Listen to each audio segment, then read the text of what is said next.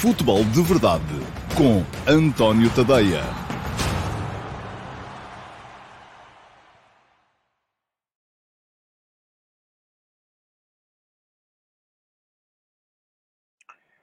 Ora então, olá a todos, muito bom dia e sejam muito bem-vindos à edição número 570 do Futebol de Verdade, edição para quinta-feira, dia 31 de março de 2022.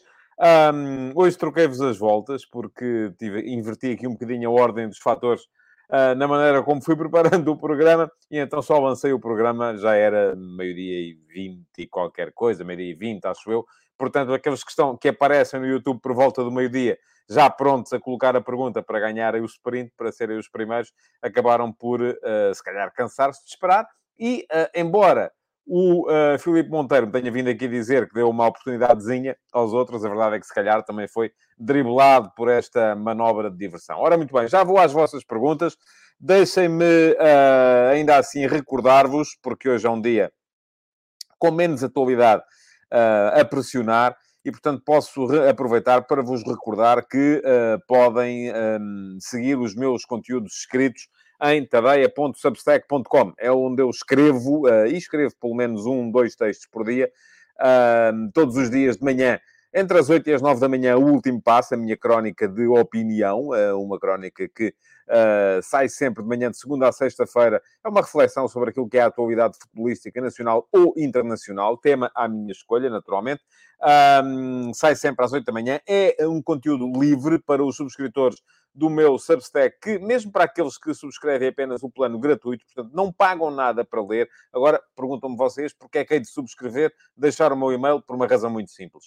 Uh, por vezes, se as coisas não atingem aquilo a que podemos chamar o nível de polémica uh, necessário para as redes sociais as, uh, lhes, lhes darem aquele boost, um, pode passar-vos despercebido. E se subscreverem, nem que seja o plano gratuito, passam a receber no vosso endereço de e-mail todos os dias a, a, a minha crónica matinal, uh, entre as 8 e as 9 da manhã, o último passo. Hoje escrevi sobre a adequação de Roger Schmidt ao futebol, ao, plantel do Benfica e, sobretudo, sobre aquilo que têm sido os critérios de escolha de treinadores estrangeiros por parte do Benfica, desde uh, o jackpot que foi o acerto em Sven-Goran Eriksson em 1982. Só que isso já foi há 40 anos, meus amigos. Portanto, daí para cá, muita gente por lá passou.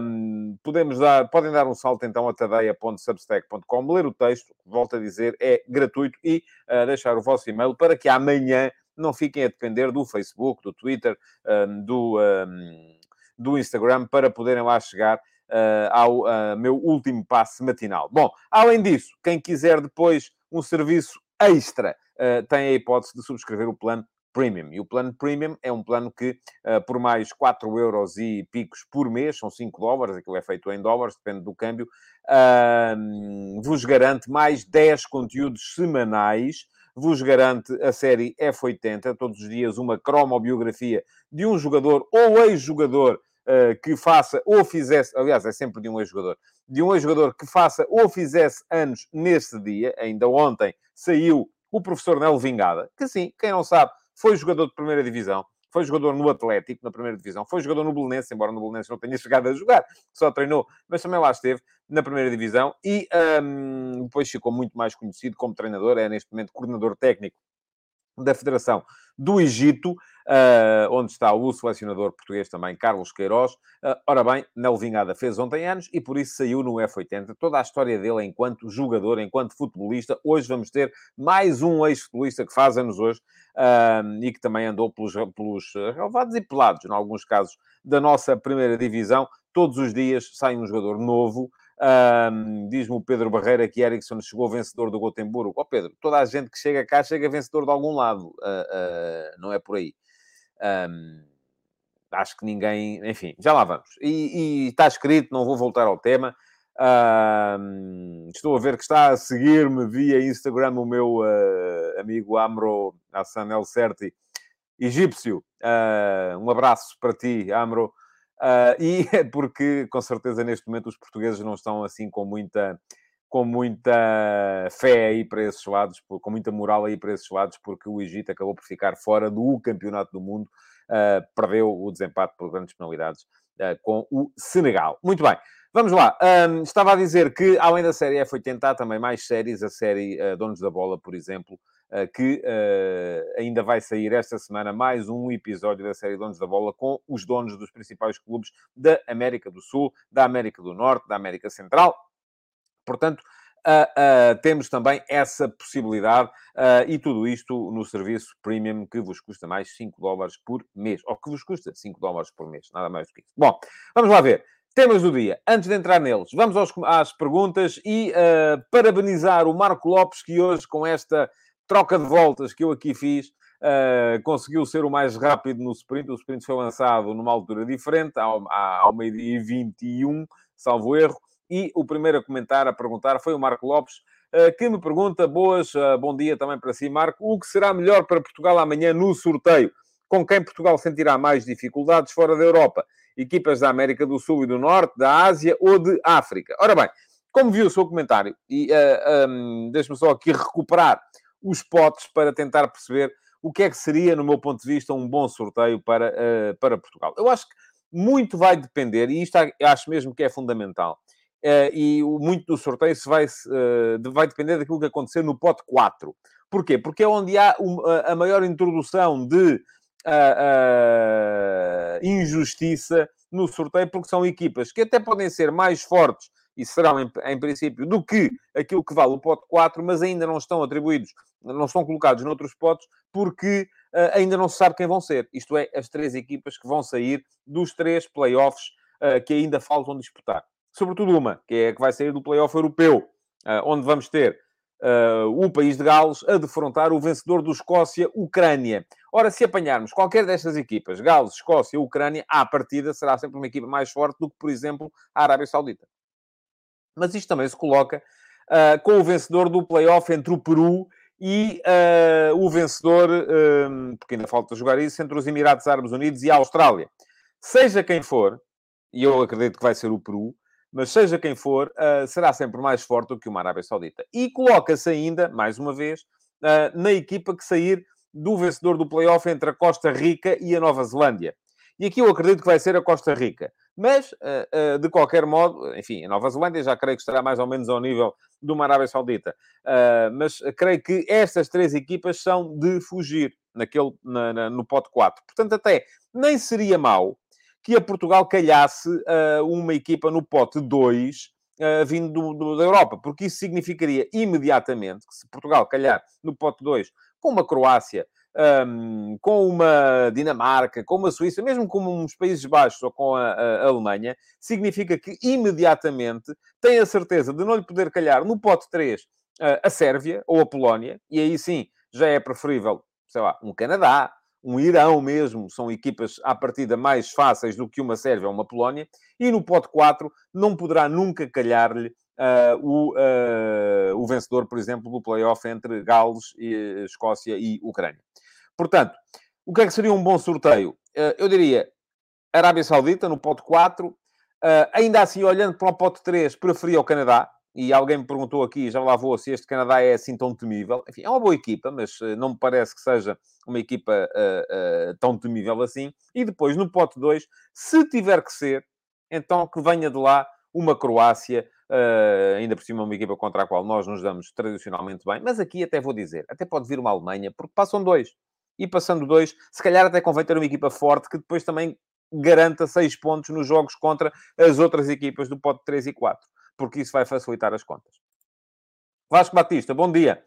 Uh, Pergunta-me o Vasco uh, se esta atitude do Benfica não parece a repetição de erros do passado e se merece, Nelson Veríssimo, o tratamento que deram exatamente a Bruno Lage, sendo ambos homens da casa. Não é o mesmo tratamento, Vasco. Atenção.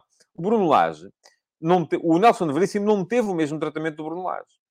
Uh, Porquê? O Bruno Lage foi campeão e foi uh, despedido meses depois. Porque estava a correr mal a época. O Nelson Veríssimo não vai ser campeão de Portugal este ano. Uh, o que eu acho é que o, o, erro do Benfica com o Nelson Veríssimo não é agora. O erro do Benfica com o Nelson Veríssimo foi há uns meses, quando ele foi colocado no lugar e a partir desse e não lhe deram à partida a certeza ou uh, condições para que ele pudesse impor-se perante o balneário e mesmo assim muito bem está a coisa a correr temi, uh, temi, pelos benfiquistas, que a coisa não corresse tão bem assim como está a correr neste momento. O Benfica continua seguro uh, nos, uh, nos, no, segundo, no terceiro lugar e ainda com opções de poder vir a lutar pelo, pela segunda posição. E está em prova na Liga dos Campeões, eliminou o Ajax e vai bater-se com o Liverpool na próxima ronda. Agora, Uh, se isto é a repetição de erros do passado, eu creio que não. Eu acho que há sempre erros novos a fazer.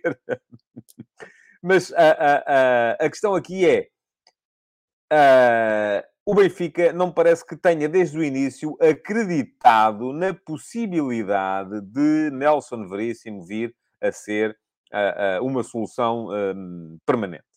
E, portanto, assim sendo, se a ideia era desde o início ir buscar Roger Schmidt, então uh, Roger Schmidt não estava disponível e, portanto, foi preciso alguém para assegurar o interinato. Uh, e foi essa a ideia, não foi mais nenhuma. Uh, não creio que, mesmo que o, que, o, ehm, que o Nelson Veríssimo tivesse corrido muito mal ou muito bem, que as coisas pudessem ser radicalmente diferentes. Ora, Filipe Monteiro, bom dia. Chegou em terceiro lugar hoje e diz que deixou o outro ser o líder. Muito bem. Schmidt poderá mudar algumas mentalidades no futebol português, caso seja o treinador do Benfica? Ah, não, não, não, não acho que seja, enfim. Ninguém mudou mentalidades no futebol português ainda e têm chegado aí muitos treinadores estrangeiros. Uh, enfim, não me parece que seja por aí. Eu acho que as mentalidades não dependem dos treinadores e muito menos dos treinadores dos grandes, que jogam sempre para ganhar. Vou-lhe dizer assim: se viesse o Roger Schmidt treinar o uh, Bessade, se viesse o uh, Jürgen Klopp treinar o Tondela, e se, via, uh, e se viesse o um, o Moreirense, viesse treinar o, uh, imaginemos, uh, o Pochettino, eu acredito que podia haver aqui alguma mudança de mentalidades. E se depois, para comandar os clubes grandes, viesse gente com um bocadinho mais de respeito pelas... Uh, pelo produto de futebol e com um bocadinho mais de pruridos uh, naquela comunicação tóxica que cada vez mais sai dos clubes, aí eu admitia que pudesse mudar alguma coisa nas mentalidades. Agora não me parece que as mentalidades do futebol português dependam do uh, treinador do Benfica. Correia é fixe, bom dia. Ontem, estádio cheio para ver o Barcelona feminino ganhar 5 a 2 ao Real Madrid. É impressão minha ou os clubes gigantes são os mesmos do masculino? São muito os mesmos, sim. Uh, e sobretudo porque houve uma aposta muito forte do Barça na época passada, eh, no futebol feminino, mas eh, não há aqui grandes, grandes diferenças. Quero saudar esse facto, o facto de o campeonato ter enchido para ver o jogo entre o Barça e o Real Madrid para a Liga dos Campeões de futebol feminino, também não me parece, enfim, porque se fosse se calhar um Barça-Lyon, uh, estava, uh, não sei se estava meia casa, se estava, enfim, não, não, não, também não vou estar aqui agora a especular. Acho que muito daquilo que se passou ontem tem a ver com promoção, e ainda bem que ela é feita, e tem a ver com o facto de ser o El Clássico em versão feminina e o facto do Barça ser, neste momento, creio eu, a equipa mais forte da Europa e, quiçá, do mundo uh, em futebol feminino. E, portanto, há ali uma grande identificação dos adeptos catalães com a equipa de futebol feminino. Uh, e o facto do adversário ser o Real Madrid e se perspectivar uma vitória clara também terá ajudado. Mas ainda bem que é assim e que mais vezes venha a acontecer. Paulo Neves, bom dia. Já me perguntou isso ontem. Eu já lhe respondi ontem e vou responder outra vez agora. Uh, desde quando o antijogo deve ser usado para as compensações? Paulo, desde sempre. Eu acho que o Paulo está a baralhar aqui duas coisas que não têm nada a ver uma com a outra. Uma delas é, nós muitas vezes chamamos antijogo às equipas que jogam devagar, às equipas que jogam recuadas, às equipas que colocam o autocarro à frente da baliza. Isso, como é evidente, não tem que ser compensado. Mas eu, quando falei, e já lhe respondi a isso ontem, quando falei na transmissão da RTP que o facto de se ter dado apenas um minuto de desconto na primeira parte no Portugal-Macedónia, quando mais do que isso esteve deitado no chão um jogador da Macedónia e esteve deitado no chão um jogador de Portugal, e quando depois, para cada pontapé de baliza, a Macedónia levava um minuto a fazer a, a reposição da bola em jogo, obviamente a bola não está em jogo, esse tempo tem que ser reposto. Sobretudo se for, como foi naquele caso, evidente que uma das equipas estava a tentar fazer gastar o tempo sem que a bola esteja em jogo. Não é jogar defensivo. Jogar defensivo não é antijogo. Jogar defensivo está dentro das regras. Percebam isto de uma vez. O que eu, o, aquilo que eu me, fez, me causou alguma confusão foi não ter sido compensado sequer o tempo das interrupções para as duas lesões. E, além disso, cada vez que havia uma reposição de bola em jogo, a equipa da Macedónia demorava séculos a pôr a bola em jogo. E aí sim há antijogo. Isso já não está, já não é previsto nas, nas regras. Uh, Rui Martins, bom dia, viva! A aposta num treinador estrangeiro por parte do Benfica poderá implicar mais ou menos aposta na formação. Isso do reconhecido internacionalmente, ó oh, Rui. Enfim, uh, sim, é reconhecido internacionalmente. O Benfica está uh, na UEFA Youth League, está, enfim, já esteve no, na, na, final da competição. Nesse aspecto é reconhecido internacionalmente, como é reconhecida do Futebol do Porto, e como é, não, não, não, venham cá com prémios, que isso dos prémios, enfim, para mim valem, valem pouco. Agora, acho que não pode implicar nem mais nem menos, ou não tem de implicar nem mais nem menos. Por exemplo, o Sporting, quando apostou no Marcelo Kaiser, a ideia era trazer alguém que pudesse uh, uh, apostar na escola de formação. O facto de vir um treinador estrangeiro não quer dizer que ele não olhe para os miúdos da equipa B. Tal como o facto de vir um treinador português não quer dizer que ele olhe para os miúdos da equipa B. Eu peço desculpa, mas isto chega à primavera e começa a ficar cheio de comichão no nariz. Isto faz muita impressão e atrapalha-me aqui a, a, a, o facto de estar a fazer o futebol de verdade. Peço desculpa para quem está a ver, sobretudo quem está a ouvir, não se apercebe, mas estou constantemente, uh, como dizem os ingleses, picking up my nose, não é, não é nada convosco. Uh, bom, Ricardo Martins, uh, bom dia. Não estará a verdade esportiva em causa no Mundial quando a Polónia se apura sem mérito esportivo? Mas, ó oh, Ricardo, porquê é que a Polónia se apurou sem mérito esportivo? Diga-me lá. Porque não jogou contra a Rússia? Ah, mas ganhou a Suécia, não ganhou? Ganhou a Suécia, que por sua vez também tinha ganho a sua, a sua meia-final. Portanto, eu não vejo, uh, não, não, não, não, ouça, é que essa do sem mérito desportivo uh, não me parece nada. Não, não, houve, havia uma equipa que estava e que foi afastada. Então, agora vamos dizer assim, a Dinamarca devia ter sido campeão da Europa em 92, quando ficou em segundo lugar do grupo, atrás da Jugoslávia, que foi afastada, porque, entretanto, a Jugoslávia estava em guerra e a, a UEFA resolveu afastar a Jugoslávia daquela fase final. Eu até acho, e sou honesto, acho que naquele caso a Rússia uh, devia ter sido afastada, sim, e devia ter dado lugar a uma outra equipa do, vinda do grupo. Uh, para poder lutar com a, a, a, a Polónia na meia-final do play-off. Mas o facto de não ter havido adversário na meia-final do play-off não implica que a Polónia não tenha ganho a final do play-off. Muitas vezes aqui eu acho que estamos a olhar para isto e estamos sempre à procura de uma razão para uh, ser contra. E isto serve-me, que nem ginjas, uh, para a entrada uh, no tema que dá título a este futebol de verdade de hoje, que é o dilema Bonucci. Eu ontem já falei aqui, e erradamente atribuí, à, atribuí à, ao Chiellini as afirmações que foram, de facto, do Bonucci. Mas aquilo que disse o Bonucci foi muito simples, foi não faz nenhum sentido que a Itália seja eliminada de uma fase final de um campeonato do mundo quando perdeu apenas um jogo aos 90 mais 2. E não perdeu mais jogo nenhum. E isto é absolutamente verdade. E eu ontem aquilo que disse aqui foi, ok, uh, de facto, a Itália perdeu apenas um jogo. Mas a verdade é que empatou os dois jogos com a Suíça. Empatou com a Bulgária e empatou com a Irlanda do Norte. Portanto, se formos a ver nos, e eu creio que foram oito jogos da, da fase de qualificação, do grupo de qualificação, e agora aqui de repente, não sei se foram oito ou se foram dez, mas acho que foram oito. Dos oito jogos da fase de qualificação, a Itália ganhou quatro e empatou quatro. Ou seja, não ganhou metade dos jogos que fez na fase de qualificação. Ainda assim, tendo ficado em segundo lugar no grupo, atrás da Suíça, a Itália teve a oportunidade de lá chegar via playoff. E tinha mais dois jogos para poder lá chegar. E esses dois jogos eram o primeiro com a Macedónia do Norte, tinha que o ganhar, e mais uma vez, não o ganhou. Pronto, ok. Perdeu só aos 90 mais 2, está certo. Mas não ganhou. Aos 90 mais 2 tinha marcado zero golos. Portanto, não estava a ganhar. E, assim sendo, perdeu a oportunidade da segunda, uh, do segundo, da final do play-off, que jogaria contra Portugal. Uh, que ao mesmo tempo ganhou a, a, a Turquia. Um, vamos lá ver uma coisa a Itália, de facto, e, e volto, vou dizer aqui aquilo que diz o, o Jason Lima, a Itália teve aquilo que mereceu. Pois é, eu também acho. Muito francamente, eu também acho. Mas agora vamos lá ver. Diz-me o Ruben Lima que o, o, o Bonucci cria o playoff a duas mãos. Está bem. Até podia ser. Uh, temos aqui várias soluções. E eu dei comigo hoje de manhã a pensar dei comigo hoje de manhã a pensar como é que uh, se resolve este problema. Porque uma coisa, é muito fácil a gente chegar aqui e dizer assim, ah, Isto é injusto. Isto está tudo mal. Uh, nada disto faz sentido. Uh, e, e, isto, ouçam, isto vale para esta questão como vale para muitas outras. Não é, não é só para esta questão. Mas outra coisa diferente é nós chegarmos aqui e pensarmos, ok, e como é que a gente resolve? Não é? Ora, o que é que nós temos aqui? Temos 55 seleções a concorrer à qualificação na uh, UEFA, na zona UEFA, na zona da Europa.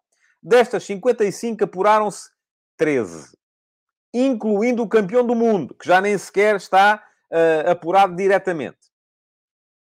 Portanto, incluindo o campeão do mundo. Diz-me aqui o Tiago Dona que concordo com o playoff a duas mãos ou em campo neutro. Está bem, ó, Tiago, mas eles até jogaram em casa. Quer dizer, quem se podia queixar era a Macedónia, que até teve que ir jogar à, à, à Itália e depois teve que ir jogar a Portugal. Se calhar se fosse em campo neutro era diferente. Duas mãos, já lá vamos. Ah, quer dizer, nós não podemos ser a favor da Taça de Portugal ou contra a Taça de Portugal a duas mãos, e eu sou, e depois ser a favor do playoff a duas mãos. Afinal, queremos o quê? Não é? As coisas são iguais. vamos lá ver. 55 equipas para 13 vagas. Como é que a UEFA organizou isto? Dividiu em 10 grupos. Uh, alguns grupos com 5, outros grupos com 6. E destes 10 grupos, os 10 vencedores imediatamente se apuraram. Portanto, a Itália, se tivesse ganho o seu grupo, estava apurada. Nem sequer tinha que estar no playoff. Tal como Portugal. Se tivesse ganho o seu grupo, estava apurado. Nem sequer tinha que ir ao playoff. Uh, e já temos aí 10 vagas atribuídas.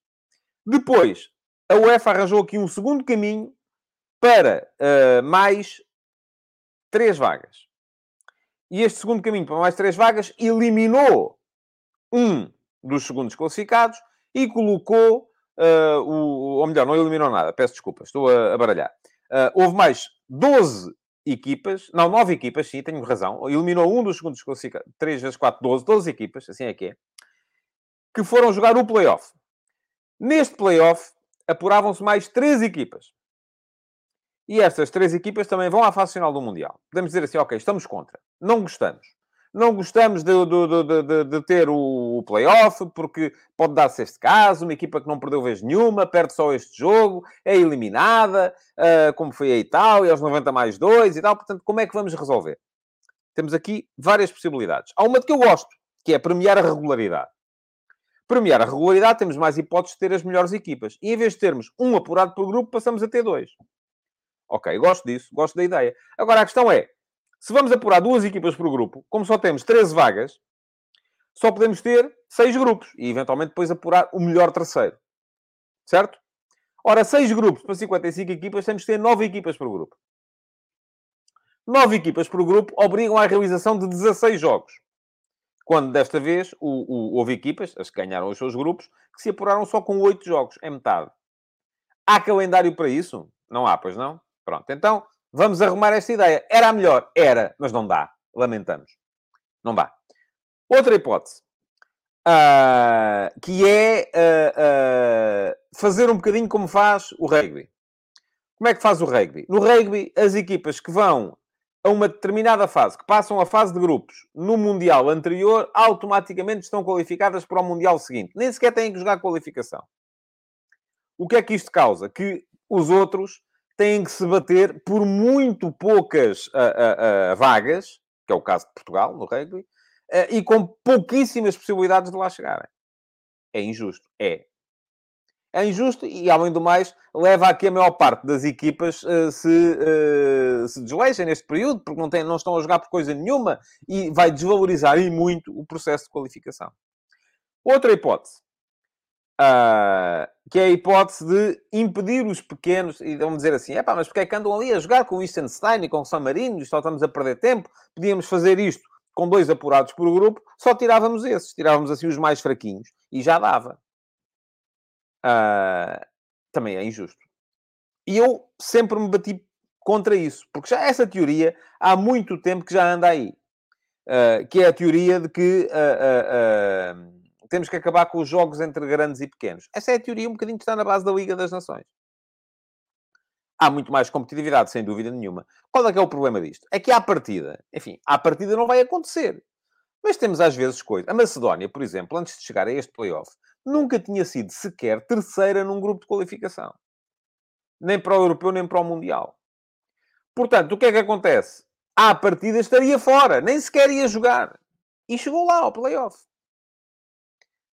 É justo nós, à partida, eliminarmos ou tirarmos a algumas equipas, e para, enfim, para termos isto mais ou menos decente, seis grupos, uh, com uh, no máximo uh, oito jogos, portanto, oito jogos são cinco equipas, eram 30 equipas, tínhamos que eliminar 25. Tínhamos que eliminar 25. É justo impedirmos 25 equipas de estarem a jogar a, a qualificação para o Campeonato do Mundo? Eu acho que não. E, ok, daqui a quatro anos... E depois vem uma geração melhor. Podemos dizer assim, está bem, mas se eles agora uh, se apurarem ou conseguirem fazer um bom, uh, uma boa fase daquelas que não estão a lutar por coisa nenhuma, até podem na próxima, mas na próxima se calhar já não é esta geração. Se calhar já é outra equipa, já não é tão forte. Portanto, acho que isso também é injusto. Resta a hipótese, playoff a duas mãos. Ok, playoff a duas mãos. Portanto, em vez de termos dois jogos, tínhamos quatro. E eu pergunto, quando?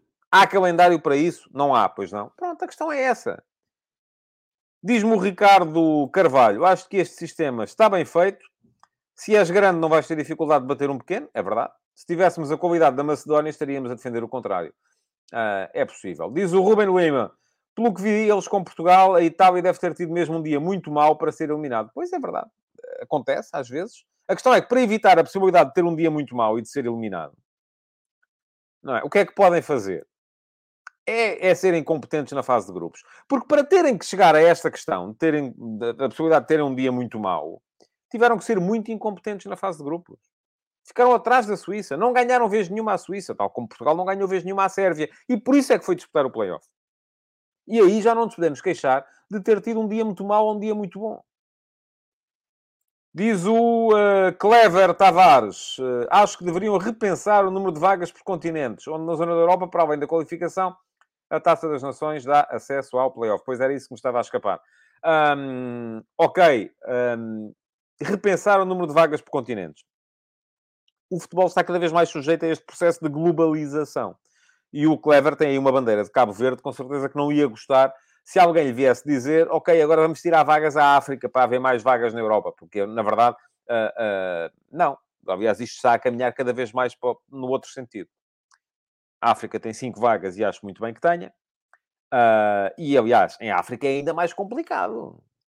Porque se nós formos a ver, eu não sei aqui agora de cabeça quantas equipas competem na fase de qualificação africana, mas são à volta de 50 também. Para cinco vagas. Na Europa temos 55 nações para, para 13 vagas. Ainda assim, é mais fácil aqui. Preferem o quê? Todos contra todos, como acontece na, na América do Sul. Ok, é possível, porque são só... são só 10 equipas. Uh, mas, e na América do Sul, de facto, são 10 equipas para apurar 5. Mas é uma, é, uma, é uma fase de qualificação muito, muito, muito complicada. Diz o João Pereira, não concordo com apenas um jogo para decidir um Mundial. Sim, João, mas não foi só um jogo. No caso da Itália, foram nove. E se eles tivessem sido competentes nos primeiros oito, já não precisavam deste jogo. Pedro Farias, o que acha se os jogos de seleção, em vez de andarem a partir de calendário, fossem todos no início e fim da época? Oh Pedro, eu escrevi sobre isso em 2006, salvo erro. Fiz essa proposta no Diário de Notícias. Achava muito mais normal.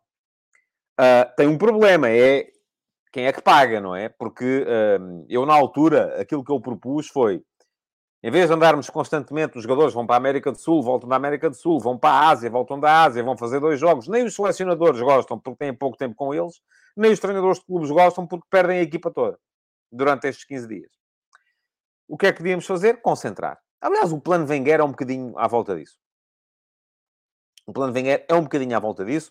É um bocadinho uh, termos a possibilidade de uh, reduzir as interrupções e aumentar a duração de cada interrupção. Sou a favor. Resta, resol resta resolver o racional financeiro. É perceber quem é que paga. Como é que se paga isso, não é? Não é fácil. muito bem. Uh, Diz-me o João Lopes, acho que o playoff tem que ser a uma ou duas mãos em campo neutro. Só assim se garante a igualdade. Uh, tudo bem. Ou em campo neutro, ok, tudo bem. Mas volto a dizer, a Itália não se pode queixar porque jogou em casa. Portanto, se jogasse em campo neutro, mais, mais, mais depressa perdia, possivelmente, não é? Muito bem. Diz o Boa Visteiro imigrado, repensar por continentes. A Ásia teria mais equipas, tem mais gente e mais dinheiro para publicidade e sponsors. Pronto, ok, se calhar. Embora tenha menos qualidade as suas as seleções que vêm de lá. Uh, Diz-me o Henrique, a África tem 50 países, sim, quanto a membros FIFA não tenho a certeza. Eu creio que será mais ou menos à volta disso. Já vai o tempo em que eu conseguia dizer os países todos, dos continentes todos, assim, havia, havia apps que tinham isso. Bom, vamos seguir em frente. Uh, o, o, Carlos Goice diz-me aqui que o playoff está correto, mas para premiar a regularidade, os melhores segundos jogam em casa contra os piores por ordem, depois o decisivo salta para campeonato. Olha, não sei, Carlos, se era um bom sistema, porque ser melhor segundo num grupo com. Aqui não há termos de comparação que é que é melhor? É jogar como jogou a Itália uh, com a Bulgária, a Irlanda do Norte, a Suíça uh, e a Lituânia? Ou é jogar como jogou Portugal uh, com o Luxemburgo, a Sérvia, o Azerbaijão e escapa-me agora a outra equipa. Já elas eram tão importantes que até me escapa aqui quando foi a outra equipa. Enfim, não... Ah, não, Portugal teve, teve, teve menos equipas, sim. Um, é um bocadinho injusto aí estarmos a comparar o resultado que se faz contra uh, Gibraltar com o resultado que se faz contra o Azerbaijão, porque se calhar não, não são equipas com a mesma. Uh, com a mesma. Hum, ah, sim, diz-me aqui o Pedro Madureira, falta uma República da Irlanda. Foi isso mesmo. Foram tão maus os jogos com a Irlanda que eu nem me lembrava deles, veja lá. Bom, vamos em frente, porque uh, queria falar-vos ainda aqui muito rapidamente, antes de chegar à questão Roger Smith-Benfica. Jorge Jesus vai para o Al Nasser, já esteve no Al Hilal, volta à Arábia Saudita, é o dinheirinho, a falar mais alto. Uh, há muito dinheiro uh, naquelas paragens. Os clubes sauditas, conforme já expliquei, na série Donos da Bola, dedicada aos clubes da Ásia, que saiu na semana passada com os maiores clubes da Ásia. Os clubes sauditas estão à beira de ser privatizados, mas estão à beira de ser privatizados há muito tempo. ainda pertencem todos ao rei, que depois vai distribuindo responsabilidades aqui, ali e acolá uh, uh, pelos seus uh, familiares mais próximos. E o Jorge Jesus, então, volta ao Al-Nassr. Francamente, vou dizer aquilo que penso. Enfim, o dinheiro pode dizer-se não quer demais. Jorge Jesus vai ganhar muito dinheiro para a Arábia Saudita. Provavelmente terá compreendido que já não vai uh, entrar num clube uh, grande uh, na Europa. Um, enfim, o, desperdiçou esta segunda oportunidade no Benfica. No Sporting não entrará também, em princípio, tão depressa. No do Porto também parece que está difícil. Uh, portanto, não sei uh, uh, se a ideia dele é ir ganhar dinheiro, se é manter-se ocupado. eu acho que, enfim, ele neste momento não teria necessidade de ir pegar no, no Al Nasser e não me parece que trabalhar no Al Nasser seja uma, um, um acrescente assim tão grande ao currículo. Outro ponto antes de entrar no Benfica. Um, parece que não vai haver Mundial de dois em dois anos e a FIFA reformatou a, a, a, a sua... Ah, há esta questão, que eu não, nem me estava a lembrar disto, diz o Tiago, o Tiago Dona. É dinheirinho para o Jorge Jesus e ainda bem para o Benfica. É verdade, nem estava a pensar nisso, veja lá. O Benfica, se, a partir do momento em que Jorge Jesus começar a trabalhar, deixa de lhe pagar. Uh, portanto, uh, isto já, enfim, já vai daí o dinheiro que vai uh, provavelmente ser necessário para contratar o Roger Schmidt e para contratar os jogadores que o Roger Schmidt vai precisar. Bom, estava a dizer, não há Mundial de dois a dois anos, há Liga das Nações Mundial. Aparentemente vai ser por aí que a coisa se vai fazer. Eu acho que é a mesma coisa, basicamente. Não me chocava nada que houvesse Mundial de dois a dois anos. Parece-me que o facto de haver uma Liga das Nações de dois em dois anos, uh, mas com seleções de todo o mundo, acaba por ser um bocadinho o mesmo e também vai uh, tirar um bocadinho de relevância ao Campeonato do Mundo. Uh, agora, ah, diz-me aqui o Carlos Santana que o Presidente da FIFA acaba de dizer que o Mundial de dois em dois anos é viável. Eu acho que é viável, mas sem Liga das Nações. Porque vamos ter o quê? Uh, de dois em dois anos uma Liga das Nações com as seleções todas, de dois em dois anos um Campeonato do Mundo com as seleções todas e de dois em dois anos um Campeonato da Europa também. Portanto, é, já, já faltam uh, defesos para se jogarem as fases finais todas. Uh, e volto a dizer, isto já é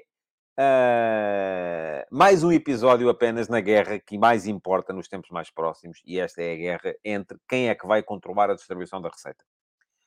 E quem é que vai controlar a distribuição da receita entre FIFA, UEFA e clubes? São estas três entidades que estão ali à, à, bulha para perceber quem é que vai controlar. porque quem controla decide, e decide para onde é que vai o dinheiro. E é isso que está em causa nos tempos mais próximos no uh, futebol internacional. Último tema de hoje. Roger Schmidt no Benfica. Uh, enfim, não está ainda, atenção, uh, mas aparentemente é o treinador que o Benfica quer para suceder a Nelson Veríssimo na próxima temporada. É um bom treinador. Gosto de Roger Schmidt. É um treinador, para quem não sabe, alemão, um, que vem um bocadinho na, na, na, sequência da revolução no futebol alemão feita a partir de Ralf Rangnick, atual treinador e futuro diretor técnico do Manchester United, uh, e uh, uh, um bocadinho na mesma linha do Jurgen Klopp, o tal heavy metal futebol, o tal jogo mais vertiginoso, como é que joga o, as, como é que joga as equipas de Roger Smith? muita gente na frente, pressão alta, defensivamente, vai pressionar sempre a saída de bola do adversário. Geralmente joga em 4-4-2, uh, eh, embora com um segundo avançado mais móvel e um primeiro mais fixo. Uh, mas está muita pressão na frente em termos defensivos. Defesa, última linha defensiva muito subida. Início da organização sempre a rodar por trás, com um guarda-redes capaz de jogar com os pés. Uh, coisa que o Benfica neste momento não tem.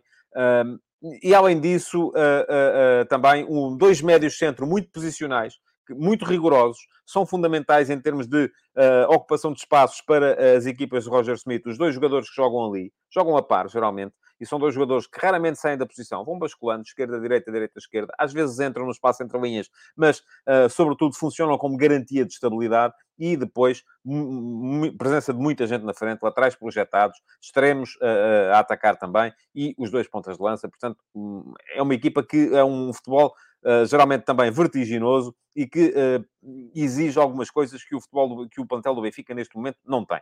E, portanto, vai ser preciso naturalmente uh, fazer uma, uma reformatação do, do, do, do, grupo. Diz-me aqui o João Lopes. Ontem eu dizia que não fazia sentido Portugal pressionar a Alta Macedónia, que estava fechada atrás, e jogava longo, mas hoje já disse que a pressão alta do novo treinador do Benfica pode resultar com equipas do nosso campeonato que se fecham atrás. Estamos a falar de coisas diferentes. Uma coisa é fechadas atrás, outra coisa é jogar longo. Uma equipa pode jogar fechada, em bloco baixo, e pode não, não jogar longo. E, ao mesmo tempo, pode jogar longo e não jogar em bloco baixo. Portanto, são coisas diferentes, uh, João. Bom, o, que é que, uh, o que é que eu ia dizer? Uh, Diz-me aqui o Alcides Correia, o alemão gosta de jogar com linhas subidas, quando vir a defesa do Benfica vai querer mandar todos embora. Guarda-redes, inclusive, é que não joga com os pés. Pronto, ele já há de ter visto, com certeza. Uh, não acredito que não, tenha, que não tenha visto. Agora, a questão aqui é, quem é que no grupo do Benfica, o, o, quem é que no grupo do Benfica pode não caber, eventualmente, neste, nesta, nesta ideia de jogo? Um, eu acho difícil que caiba Vlaco Dimos. Uh, tenho muitas dúvidas relativamente aos centrais. Porque o Otamendi, o Vertonghen, o próprio Morato e até, eventualmente, o, o, o, o, Lucas Veríssimo são jogadores que eu acho que terão alguma dificuldade a jogar uh, uh, uh, com, com, com, as, com as linhas tão... Com, com, a última linha tão, tão subida. Depois, Weigl, que nem uma luva, é o tal médio centro posicional de circulação, que geralmente está sempre lá e raramente sai daquela, daquela, daquela zona. Tarabt tem coisas que sim, ah, porque é um jogador que arrisca no passe e ele, o, o, Schmidt gosta de médios que metam verticalidade no passe a partir daquela zona, mas tem coisas que não, claramente, porque é um jogador que não, enfim, sai muito da posição. Ah, é um jogador que, em termos de rigor de ocupação de espaços a meio campo, é, de facto, uh, uh, fraco. depois, Gonçalo Ramos, que nem uma luva, acho que é o jogador do futuro do Benfica. Francamente, gosto muito do Gonçalo Ramos, acho que é, um, é, é o futuro do Benfica, está muito ali.